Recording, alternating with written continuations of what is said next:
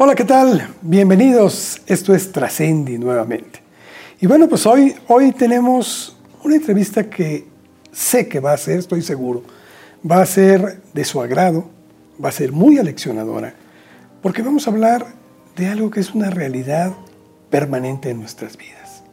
Algo en lo que tenemos que esforzarnos por aprender, por estudiar, por mejorar, que es el aprendizaje precisamente de otro idioma, concretamente el inglés, porque esto tiene muchas implicaciones en nuestra vida. Y bueno, pues qué mejor que poder platicar respecto a este tema con un especialista en la materia, que él es León Zuna, él es el director para Latinoamérica Norte de Cambridge University. León, te agradezco muchísimo, de veras, la oportunidad de poder platicar contigo. No, por favor, es un placer. Es un placer para mí, con todo gusto. Fíjate que, vamos a entrar en materia. Dale, ¿sí? Fíjate que empezaba a leer para, para poder empaparme un poquito en el tema. Y obviamente, pues empezamos por saber quién es León Zuna. Y me llamó mucho la atención que has estado en muchas partes del mundo, que has dado conferencias en muchas partes del mundo, que lo mismo has estado en la India, que has estado en África, que has estado, bueno, tú eres de Sudamérica, Sudamérica de Argentina, si mal Sí, no, sí, sí. no entiendo, y, y tienes experiencia porque has vivido en muchos lugares y conoces culturas de, todo, de todas estas partes. Esto te da una visión diferente, forzosamente. Sin duda, claro. Yo quisiera que nos pudieras platicar un poquito de tu currícula y cómo ha influido en ti precisamente estos aspectos de vida que has comparado en- con otras partes del mundo. Bueno, eh, te, te decía, ¿no? Mi profesión, soy psicólogo, psicólogo social, psicólogo con, eh, con especializaciones varias, pero en particular en resiliencia, ¿no?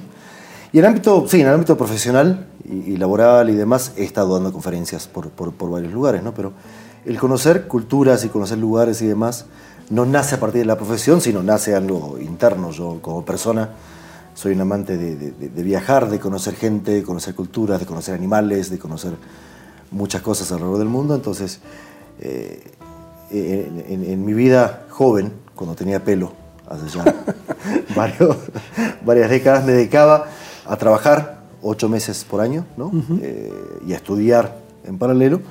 Y después me iba de viaje por, por- por- por las ganas de conocer el mundo, las ganas de conocer gente, conocer culturas, conocer otras formas de ver, eh, de ver la vida, conocer animales. Entonces, eh, eso me ha dado claramente un- una postura muy diferente, ¿no? una empatía muy diferente, una sensibilidad muy diferente para contra otros, otras personas, otras culturas, otras formas de ver, de ver la vida.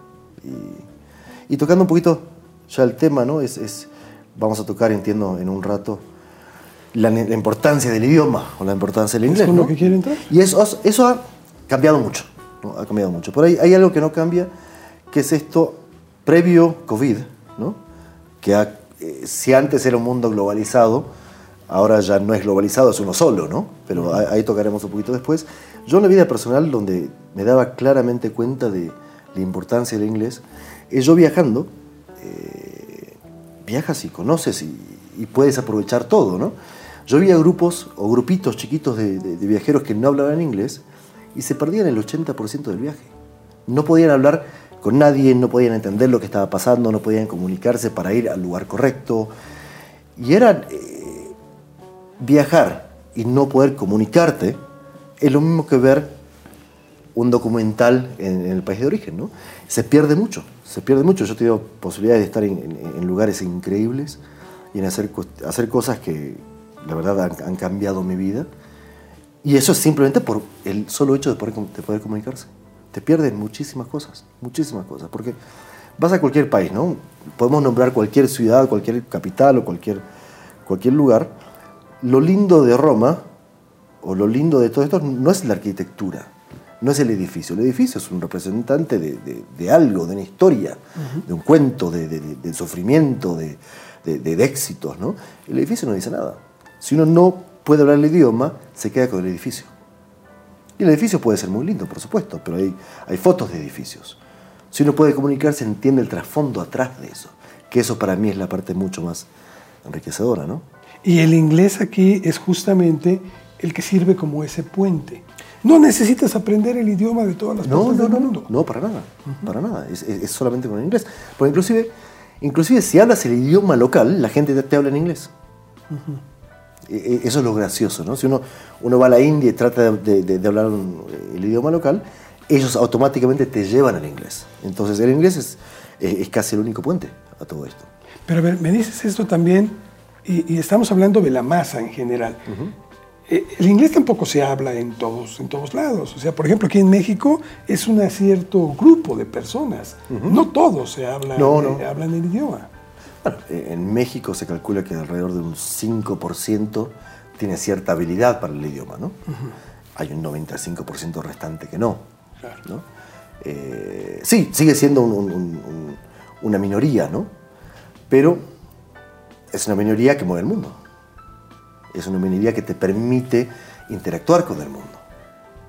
Tú que estás aquí en la, en la universidad, ¿cuál es la, importancia que reviste para una persona común y corriente, que, a lo mejor no tiene la oportunidad de viajar a otros países, que está simplemente en su país, pero que a veces creo que también le vendría a ayudar en buena medida el hablar otro idioma? Te hace más competitivo.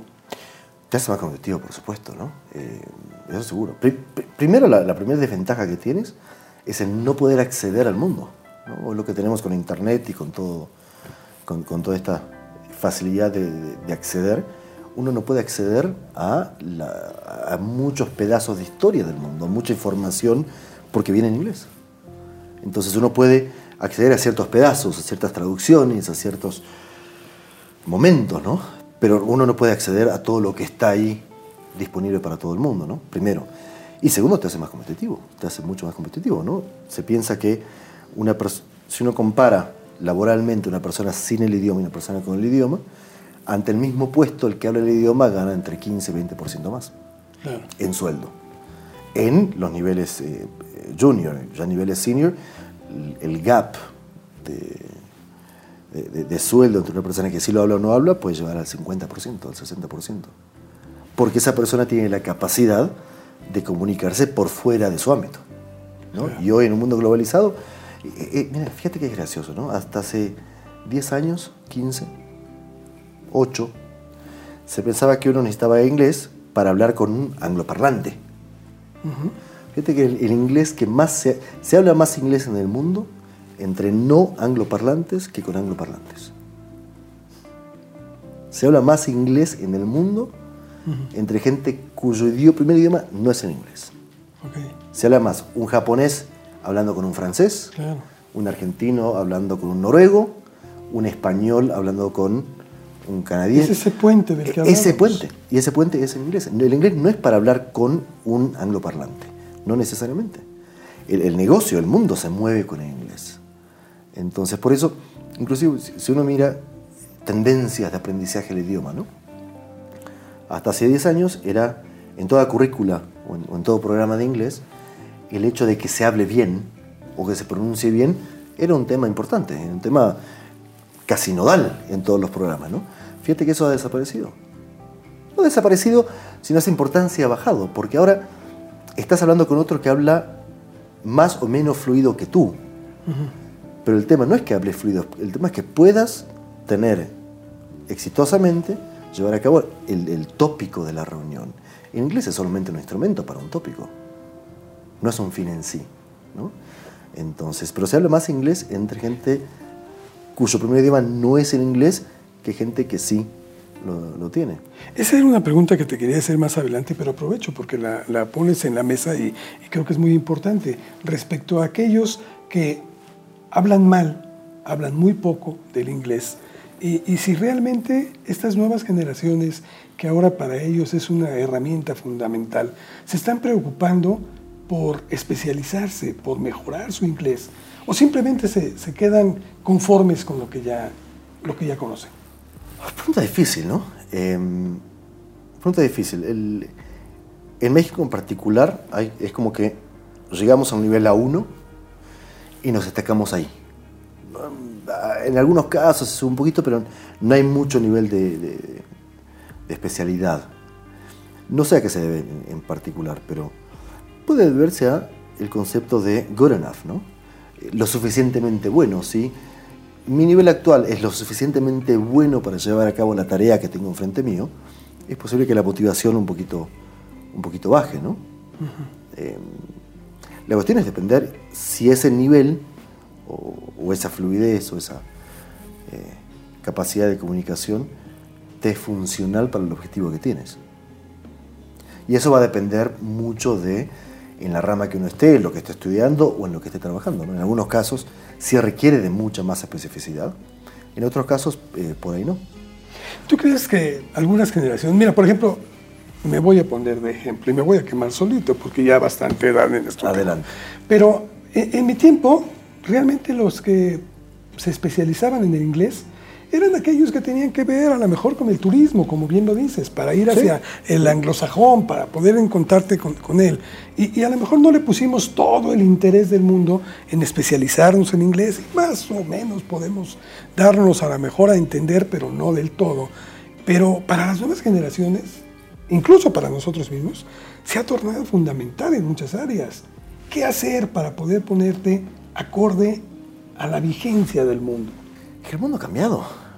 El mundo es otro, ¿no? En, épocas pasadas uno no tenía contacto con el idioma. Ahora el contacto con el idioma es desde, desde que te levantas hasta que, hasta que te vas a dormir, desde tú en tu profesión hasta un niño de 6 años. Un niño de 6 años, 6, 7, 8, 9, usa videojuegos, ¿no? Y los videojuegos que se usan hoy son de eh, comunicación, ¿no? Son y la comunicación en esos videojuegos es en inglés. Cuando yo tenía seis años, no hace mucho tiempo, eh, yo iba a jugar a la pelota a, mi bar, a la, canchita de fútbol de mi barrio, ¿no? Nada más. Ahora el mundo ha cambiado. Desde acceso hasta cuando hoy con, los chicos que están dando clases, clases de las clases escolares desde su tablet, Sub no tiene una opción en español. La mayoría está en inglés ya desde me registro, no me registro. Ah, y tengo la plataforma de tal curso. Y cuando vas a la plataforma, está en inglés. Palabras como login y logout y demás ya son cotidianas. Porque ven el, contacto con el idioma es absolutamente en todo, todo momento. Muy diferente a nuestra época, ¿no? Entonces, quieras o no, debes, necesitas poder meterte un poquito más en tema. Que antes no, por ahí no, no era la, necesidad. Es factible todavía que a ciertas edades las personas, yo sé que con esfuerzo se puede lograr muchas cosas, pero vamos, en la generalidad, ¿es factible que todavía alguna persona se, se, pueda preparar en el inglés? ¿Y tú lo estás viendo sí, por que se está dando? Sí, por supuesto, por supuesto, por supuesto. Yo tengo, yo en, en su momento daba clases de inglés, ¿no? Durante mucho tiempo. Esa era mi profesión. Recuerdo tenía una alumna de 86 años. 86. 86 años. Jovencísima. Adriana se llamaba. Una señora ya grande, ¿no? Y ella venía todas y todas y cada una de las clases. Y aprendió. En 3, 4 años llevó un muy buen nivel de inglés por perseverancia, por consistencia y porque ella quería, el deseo estaba. Recuerdo que, si, mal no recuerdo, la hija vivía en Canadá. Y se había casado con un canadiense o algo así, y ella quería comunicarse con los sobrinos que ya no hablan español. Entonces lo hizo y lo, hizo muy bien. Claro, la motivación estaba, ¿no? Entonces sí, por supuesto, claro que se puede. las universidades, ¿cómo han enfrentado esta necesidad, porque ya no la puedo catalogar de otra forma, en la aplicación de nuevos programas de estudio? Mira, eh, si hubiéramos tenido esta charla hace cinco meses sería muy diferente a tenerla ahora, ¿no? Pues nos pasó en el medio eh, la pandemia que estamos viviendo, ¿no? Y, la pandemia siento que ha acelerado muchos procesos que ya venían pasando, ¿no? Antes hablábamos de un, mundo globalizado, donde estábamos cerca de más. Hoy no hay ninguna duda. A tal punto que en el mundo globalizado anterior todavía existía la distancia. Uno sabía que estaba globalizado, pero que el otro estaba en Japón. Y lo sentía lejos. Y una llamada por teléfono a tu mejor amigo, que estaba tres minutos, lo sentías cerca porque sabías que estaba cerca. Ahora fíjate lo que ha pasado, es absolutamente al revés.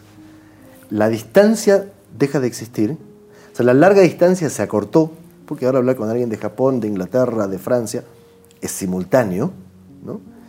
Y uno siente la distancia corta mucho más larga, porque uno siente que aquel mejor amigo que estaba hace tres minutos está a kilómetros de distancia. Entonces es como que la distancia murió directamente. Entonces lo único ahora es el, cambio horario, si querés, pero después la distancia está. Entonces el, poder comunicarte eh, con buena calidad, que no lo teníamos hace, hace un par de años, ¿no? porque hace un par de años se podía, pero las aplicaciones no funcionaban del todo bien, se trababan, se frizaban y demás, entonces eh, no la estamos viviendo. Hoy uno se puede comunicar con buena calidad, casi en vivo, porque la persona está ahí, eh, sin delay, sin nada, con cualquier persona en, todo el mundo. Entonces, eso ha, generado un cambio. por otro lado, esto de utilizar plataformas, utilizar contenido digital en las universidades, particularmente en, programas de inglés, ya se venía dando. Ya se venía dando muy fuertemente a nivel mundial, en particular en México, Colombia y Ecuador aunque eran más bien como para tareas, para trabajos, alguna consulta. Alguna consulta, pero es como que empezaba, ¿no? Por ejemplo, de, nuestros, si uno ve, en los últimos cinco años de nuestros eh, servicios y, productos, solamente el 7% contenía un aspecto digital. Hoy el 55% contiene un, un aspecto digital. Entonces sí se usaba para tareas. Se empezaba a ver un movimiento de la necesidad de eficientar los tiempos y buscar de, qué manera maximizar el tiempo áulico. Venía empezando. Ahora todo esto rompió los, los paradigmas y ya es una necesidad absolutamente eh, fuerte. ¿no? Al inicio de esta charla tú me comentabas que tu especialidad es aquello en lo que uno tiene que vencer precisamente y romper paradigmas para poder enfrentar los nuevos retos. Esto de la pandemia es justamente el momento de hacerlo y ustedes como universidad lo viven. Sí, claro. ¿Puedes platicarnos tu experiencia al respecto? Sí, claro. Eh, vos fíjate cómo la gente pasó, nadie imaginaba que esto iba a durar más de un mes. Por supuesto. O sea, siendo todos honestos, yo en mi cabeza, inclusive en mis reportes en Inglaterra y demás, yo decía, tranquilo, no pasa nada. Vamos a tener un efecto de un mes y después volvemos. Mentira, ¿no? Eso no, no pasó. ¿Qué pasaba con la gente ese primer mes, primer mes y medio? Todo el mundo estaba preocupado, ¿no? estaba ansioso, eh, no sabía cómo manejar. Eh, eh, uno de los mayores quiebres que produjo la pandemia es la separación de las tres esferas de la vida de cada uno, ¿no? Trabajo separado de familia y separado de tiempo libre, ¿no? Que son las tres esferas de la vida de todo ser humano, ¿no?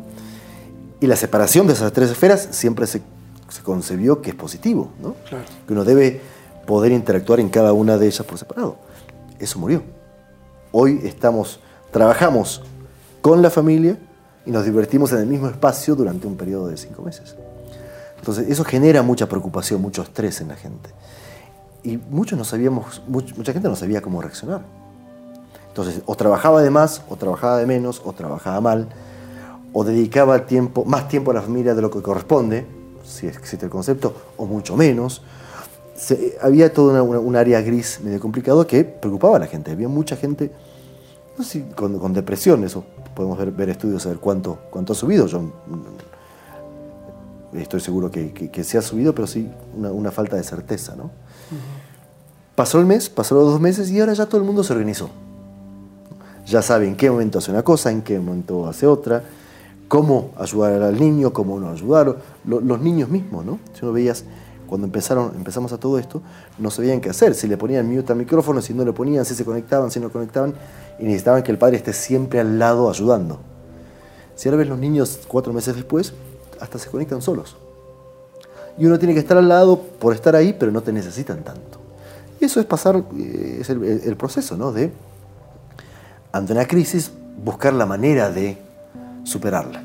Buscar de, qué manera supero esto y continúo y, estoy más fortalecido o estoy, estoy un poquito mejor. Pero es un proceso de entender la crisis, aceptarla, vivirla, llorarla, disfrutarla al mismo tiempo y después rearmarse para hacer otra cosa. ¿no? Y eso lo, estoy viendo en, en, varios ámbitos de la vida. La gente ya se está acostumbrando a esta nueva realidad, que espero que no sea 100% como es hoy, porque somos seres humanos y nos gusta abrazarnos, tocarnos, reírnos y compartir juntos, ¿no? Pero sí, sí, sí estamos armándonos de nuevo. Y, lo ves en los programas eh, de inglés en las universidades, ¿no? Cuando pasó la pandemia, reaccionamos. ¿Cómo reaccionamos? Como podíamos, con lo que había, con lo que, con lo que se podía. Inmediatamente terminamos el ciclo anterior de esa manera. Hoy ya están todas las universidades bien armadas, bien estructuradas. Ya, ya no es respuesta a, sino ya lo armo a partir de todos los productos que, que, contrato, la capacitación del, del, personal, las herramientas que uso, ya tienen mucha otra forma una forma mucho, mucho más sólida ahora de la que tenían en marzo y abril, ¿no? Bueno, es que no teníamos ni estábamos preparados los programas suficientes para poder llevarlo a través de, de, la red. Claro. Eso era improvisar. Claro. ¿Crees que en este momento ya se pudo conquistar esa materia? Conquistar es una palabra muy fuerte, ¿no? Eh, se puede responder de manera un poco más sólida. Porque en ese tiempo hubo preguntas que, que nos hicimos que por ahí en su momento no, no le hicimos, porque por premura de tiempo reaccionamos. Ahora una pregunta fundamental que muchas universidades están haciendo es, ok, va, tengo que enseñar online. Bien, pero ¿qué hago? ¿Repito el mismo modelo? Porque si repito el mismo modelo, no estoy cambiando nada. ¿no? Porque si al final del día el maestro va a estar haciendo en Zoom lo mismo que haría en el aula, no hay ningún cambio. ¿no? al hacer mucho cambio, muchos se están preguntando, ok, ¿qué hago? ¿Por qué no maximizo el tiempo de contacto con el alumno? Habían cosas que antes hacíamos por inercia, porque pensábamos que era lo correcto y porque veníamos trabajando así, y utilizábamos el tiempo de clase, el tiempo áulico para todo.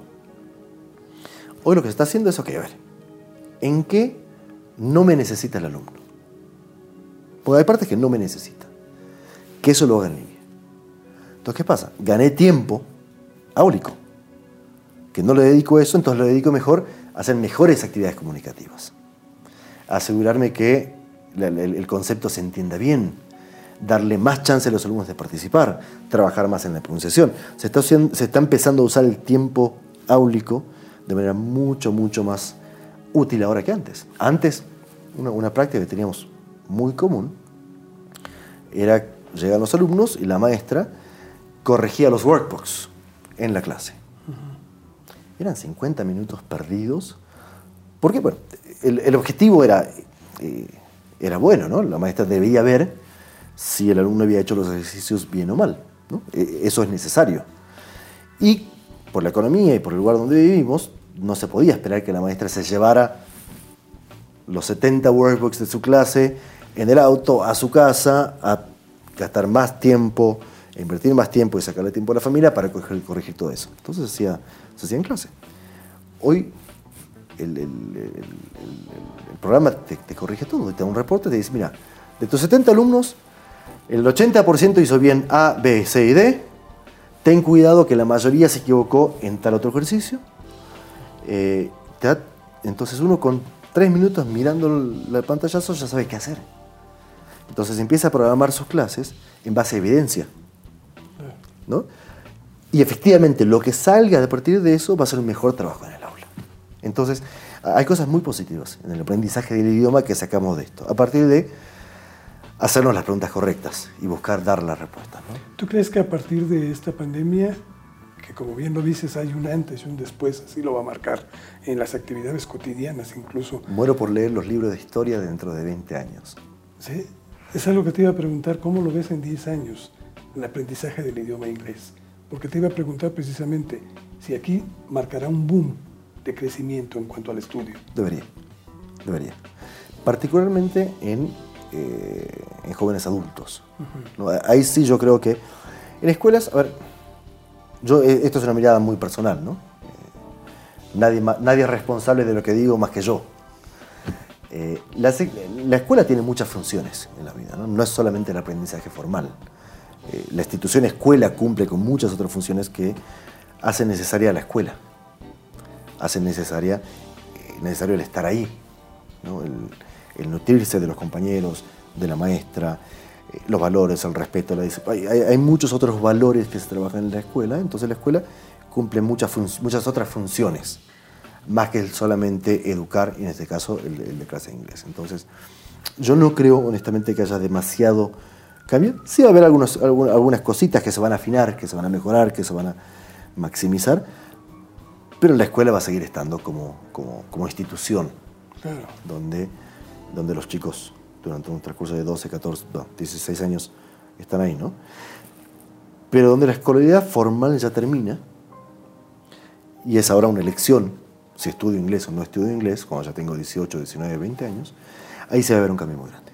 Ahí sí, va a haber más deseo de estudiar, va a ser más amigable estudiar, porque muchos programas van a ser, si no 100% en línea, va a haber un, blend mucho más favorable al aprendizaje en línea, ¿no? Entonces, si uno, si yo tuviese que estudiar inglés hoy, en la Ciudad de México, ¿no?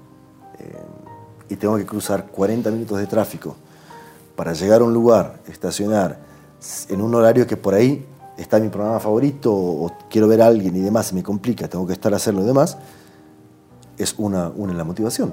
Si lo puedo hacer en mi casa, en el horario que yo elijo, en el que me es más cómodo, evidentemente la, motivación va a ser diferente y, y, la constancia me da la impresión que va a ser diferente, pero va a ser va a cambiar mucho. En jóvenes adultos va a cambiar mucho. En universidades va a cambiar mucho. Va a haber mucho, mucha apuesta a lo digital, mucha apuesta a maximizar lo, qué es lo que se hace, maximizar, optimizar qué es lo que se hace en el contacto maestra-alumno, eh, y eso va a generar muchos cambios. Pero va a tener que haber también un mayor control sobre los cursos digitales a los que tenga acceso la población, porque, como bien lo decías hace un momento, no todos lo han hecho desde el inicio porque no existía, simplemente. Entonces hay que incorporar nuevas metodologías, nuevos programas, etcétera. ¿Cómo supervisar todo eso para que lo que se esté dando verdaderamente sea un producto de calidad? ¿Qué, tema, no? Para mí, en los últimos 30 años, la gran irrupción en la metodología de, la enseñanza del inglés, particularmente en México, fue la aparición del método comunicativo. ¿no? vino hace 30 y cualquier persona que tiene un poquito más de, memoria que yo te puede decir los años exactos, ¿no? pero hace un tiempo, llamémoslo un tiempo. Vino, llegó y nos dijo hay que enseñar inglés de esta manera. Y es el método que hemos utilizado en los últimos 30 años. ¿no? lo hemos hecho un poquito más ecléctico, lo hemos hecho un poquito menos rígido y lo, hemos mejorado, pero al final del día sigue siendo ese método. ¿no? Es muy posible que ahora estén haciendo un método nuevo, un approach diferente que no va a negar el comunicativo, para nada, pero lo va a reforzar fuertemente. Eh, ¿Y ahora qué pasa? Nadie, había muy poca gente experta en lo que llamamos blended learning, ¿no? que hoy ya lo hablamos como si supiésemos qué significa. Y el haber estado en pandemia cinco meses no significa que yo aprendí y entendí qué significa. ¿no? Hay, hay, gente, hay mucha gente, eh, y en Latinoamérica hay, hay, hay varios, que se venían especializando en esto ya previamente y que han trabajado mucho en esto y demás. Pero claro, son contados con los dedos de la mano, ¿no? Entonces, los programas, las, instituciones, los directores, los coordinadores y los maestros tienen que dar un salto y primero entender cómo se está en el approach, después capacitarse y después poder capacitar y a partir de ahí entonces puedo controlar el programa y puedo supervisar el programa para que haga lo que intenta hacer. Y eso va a llevar un tiempo. Eso va a llevar un tiempo. Estos dispositivos, la tecnología ha crecido y sin duda ahora recibirá un impulso todavía mucho mayor. Eh, la tecnología implica ciertos aditamentos que nos permiten estar hablando y a la vez se va traduciendo. ¿Qué tanto puede venir a, coadyuvar en este sentido para una comunicación más efectiva? E-, esos métodos o, dispositivos, los ejemplos que usan. Los ejemplos que usan son para la necesidad del inglés de hace 20 años, donde quiero ir a un hotel y quiero pedir mi habitación, donde estoy viajando y quiero saber... Claro, quiero saber dónde queda el museo. Entonces te dice y te dan las instrucciones. ¿no? Sirven, por supuesto que sirven y apoyan, y apoyan. Depende de cuál es el objetivo. Para mí, por supuesto que sirven y por supuesto tienen su uso y, ayudan a mucha gente. Lo que tiene que plantearse cuál es el objetivo. Para una persona joven, ¿no? que para mí tenemos que estar hablando de eso, ¿no? Al final del día, tú y yo estamos ya avanzados en nuestras carreras y nuestras profesiones y demás, y somos el presente del país. No, no somos el futuro. El futuro son los, los, niños que hoy están empezando la universidad, esos programas y demás. La cuestión es plantearnos cuáles son sus objetivos y cómo ellos pueden beneficiarse, ¿no? Y cómo ellos pueden hacer me, mejor uso. Si yo, eh, en su momento, cuando yo empecé a estudiar, no, no sabía que el inglés, que saber inglés me iba a dar un sueldo 20% mayor a sin saberlo. Si lo sabía, lo estudiaba sin ninguna duda, ¿eh? Porque todos queremos un mejor futuro, todos queremos mejores ingresos y demás, ¿no? Entonces, eh, yo calculo que, los adolescentes, jóvenes adultos de hoy, ya tienen otra cabeza, ya eh, empiezan a entender que para su propio desarrollo profesional y personal, eh, el inglés es, es, fundamental. Entonces ellos deben trazarse y debemos ayudarlos a trazarse los objetivos personales y a perseguirlos. Y normalmente para la gran mayoría de ellos el inglés hace una diferencia. Y mientras mejor se hable, mucho mejor. Y mientras mejor se hable, mucho mejor, por supuesto. Fíjate que hay algo que me llamó mucho la atención hace un rato que estabas comentando y que sinceramente no lo había yo eh, conceptualizado. Porque cuando se habla, por ejemplo, de la economía, entiendes muy bien lo que hablabas del salario, uh -huh. que se puede tener un mejor salario, lo que se habla por la transacción eh, que se tiene comercial con cualquier otro lado, etc. Pero tú tocaste un tema que se me hizo fundamental, que es cuando tú vas a un lugar y tú quieres aprender, si no hablas ese idioma, te puedes llegar a quedar hasta con un 20% menos de conocimiento. Por supuesto. Eso no, no es muy, muy, muy eh, propagado entre la gente. No, no, seguramente que no. Pero te, te cuento una anécdota personal, ¿no? Uno de mis, una, una, de las experiencias más lindas que he vivido en el mundo fue, en, el mundo, en mi vida fue, trabajé en la India, en Calcuta, en el Hospital de la Madre Teresa. Uh -huh. Hice un voluntariado de unos tres meses, cuatro. Fue una experiencia absolutamente maravillosa a nivel cultural, a nivel personal. Sin inglés no, no lo podría haber hecho porque no te aceptaban. Entonces yo pude vivir experiencias increíbles solamente por, por tener una herramienta, porque no es un fin, como decíamos, es un plus. Y te, te cuento los personales como para que se, que, que se entienda, ¿no? Me fui ahora a fin de año, soy un amante, amante de los animales, como te comentaba, ¿no? Entonces me fui a ver orangutanes a Borneo, a Sumatra. Claro, es un lugar recóndido en el norte de Sumatra, una selva, donde hay un pueblito, nadie habla español. Si yo hubiera querido ir a, a, ver los orangutanes y un guía que me lleve y demás sin hablar inglés, no los podría haber visto. Claro. Porque no, la herramienta de otro idioma que no sea inglés no, no, no te vehiculiza hasta ahí. Entonces, hay, muchas cosas que uno se pierde. En, en, este mundo globalizado de hoy. ¿no? Eso es lo que te ha complementado. Sí, claro. Es lo que te da una perspectiva incluso diferente del mundo. Por supuesto. Hablábamos de la necesidad de nuestro país de, de aprender otro idioma y que por lo menos las nuevas generaciones creo que les ha caído el 20. Sí. Lo tienen más que claro. Porque además la necesidad los ha orillado a ello. Pero tú has estado en varias partes del mundo. ¿Es la misma eh, conceptualización que se tiene en otros lugares para el hablar otro idioma, concretamente el inglés? Sí, en la gran mayor, en la gran mayor parte de, del mundo sí. Eh, menos en los países angloparlantes. ¿no? Ellos sí se preocupan por aprender español o por aprender otros idiomas, pero no lo hacen por gusto, no por necesidad. ¿Pero verdaderamente hay ese gusto por aprender otro idioma?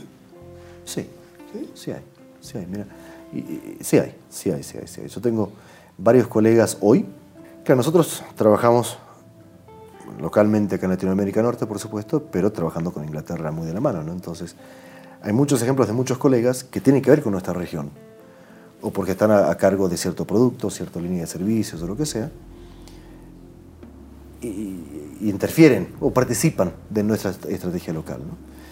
Y ellos, yo tengo uno, dos, tres, cinco que te puedo contar hoy, que por sus ganas de poder entendernos un poquito más han estudiado español. Uh -huh. Pero por gusto, por buena onda, no porque lo necesiten. ¿no? Porque el inglés es el que domina nuestra relación. Pero sí, hay, hay, sí, pero lo hacen, te repito, por, por gusto no por necesidad.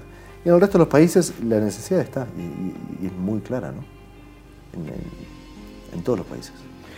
Eh, el estudio del inglés ha sido fundamentalmente convertido en una necesidad ante la necesidad del intercambio económico fundamentalmente en, el, mundo entero. Eh, hay una situación muy parecida que se empieza a llevar con otro país, que es China. ¿Crees que también esto se vaya a aplicar en algún futuro con la necesidad de hablar también ese idioma? Bueno, eso pasó hace cinco años, ¿no? Hace cinco años se dijo que eso iba a pasar y todas las universidades abrimos cursos de chino mandarín. ¿Cuántos cursos sobreviven? Muy pocos. Muy pocos, muy pocos. Porque China misma habla inglés. Entonces, ¿qué puede pasar a futuro? No sé. Eh, lo que sí sé o lo que veo es que se pensaba que eso podía darse. Eh, no, hace cinco, hace más, hace como diez años fue, fue todo esto, ¿no? Pero al final no, no, se dio y inglés siguió siendo el, el, idioma eh, para, para la comunicación. ¿Qué puede pasar a futuro? Honestamente no sé, puede pasar, pero no, no hay una tendencia hoy claramente marcada que nos indique otra cosa. Entonces el consejo, lo que tenemos que abocarnos, y más nos lo enseñamos después de la pandemia, es que tenemos que, aún los que estamos en salida, tenemos que dedicarnos a estudiar el inglés. No es que no nos quede otra, es para nuestro beneficio. Si es que no es algo obligado. No es algo obligado, es, es ya, nos nace. Nos nace, ¿no? ya sea para conseguir un mejor trabajo, para conocer otra, otro país, para conocer otras culturas, eh, para interactuar ideas, para, intercambiar ideas ¿no? A, nivel mundial. Ya, como te decía, es, cómo interactúo yo con una persona de la India, con inglés. Claro. León, en Trascendi tenemos siempre una pregunta que es recurrente, que se refiere justamente al término trascender. Tomando en cuenta aquí esta visión, este mundo globalizado del que hemos hablado, esta necesidad de, tener que aprender otro idioma, concretamente el inglés, para poder tener ese plus. ¿Para ti qué significa trascender a partir de, esta, necesidad que estamos teniendo? Dejar una huella, ¿no? dejar una marca. no es suficiente tener una respuesta pasiva, una adaptación pasiva a lo que pasa, ¿no? Es, es una adaptación activa.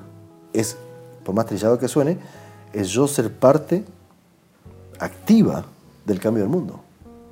No conformarme con dejar pasar los días y que pase la pandemia y que salga la vacuna y después vuelva a hacer lo mismo que hacía hace seis meses. Es cómo yo soy otro a partir de y cómo modifico mi entorno a partir de. Es uno de los placeres más grandes que tiene el ser humano, ¿no? Ser partícipe de cambio, ser partícipe de una mejora. Pero no es incluso ahora la responsabilidad más grande porque trascender ya no nada más es en nuestro entorno, sino hacia una globalidad, es decir, hacia personas que a lo mejor no hablen ni siquiera nuestro idioma y tenemos la obligación de aprender otro idioma para poder trascender también a ellos. Por supuesto. Y volviendo al, tema que hablábamos, ¿no? el aprender el idioma no debe ser un fin es un medio. Para, para otra cosa, para trascender, para generar cambio, para intercambiar ideas, para revolucionar formas de, pensar, para tener otra mirada. El aprender inglés es solamente un medio que te va a permitir interactuar con el mundo de otra manera. Entonces, y actuar diferente. Y actuar diferente. ¿Qué te dejó esa visita con la Madre Teresa? Que el mundo se puede terminar muy rápido. Y uno trasciende a partir de lo que hizo, de lo que siente. ¿no? Soy una persona muy, mucho más sensible a partir de eso de lo que era antes, seguro. Seguro. Muy bien. ¿Algo que desees agregar? Muchas gracias por la invitación, es siempre, siempre un placer. Ha sido un privilegio estar contigo. Muchas gracias. Gracias, gracias. Pues muchas gracias. Esto fue Trascendi. Espero que también aprendamos la lección hay que aprender un idioma. Es no importante, se vuelve vital. Hasta la próxima.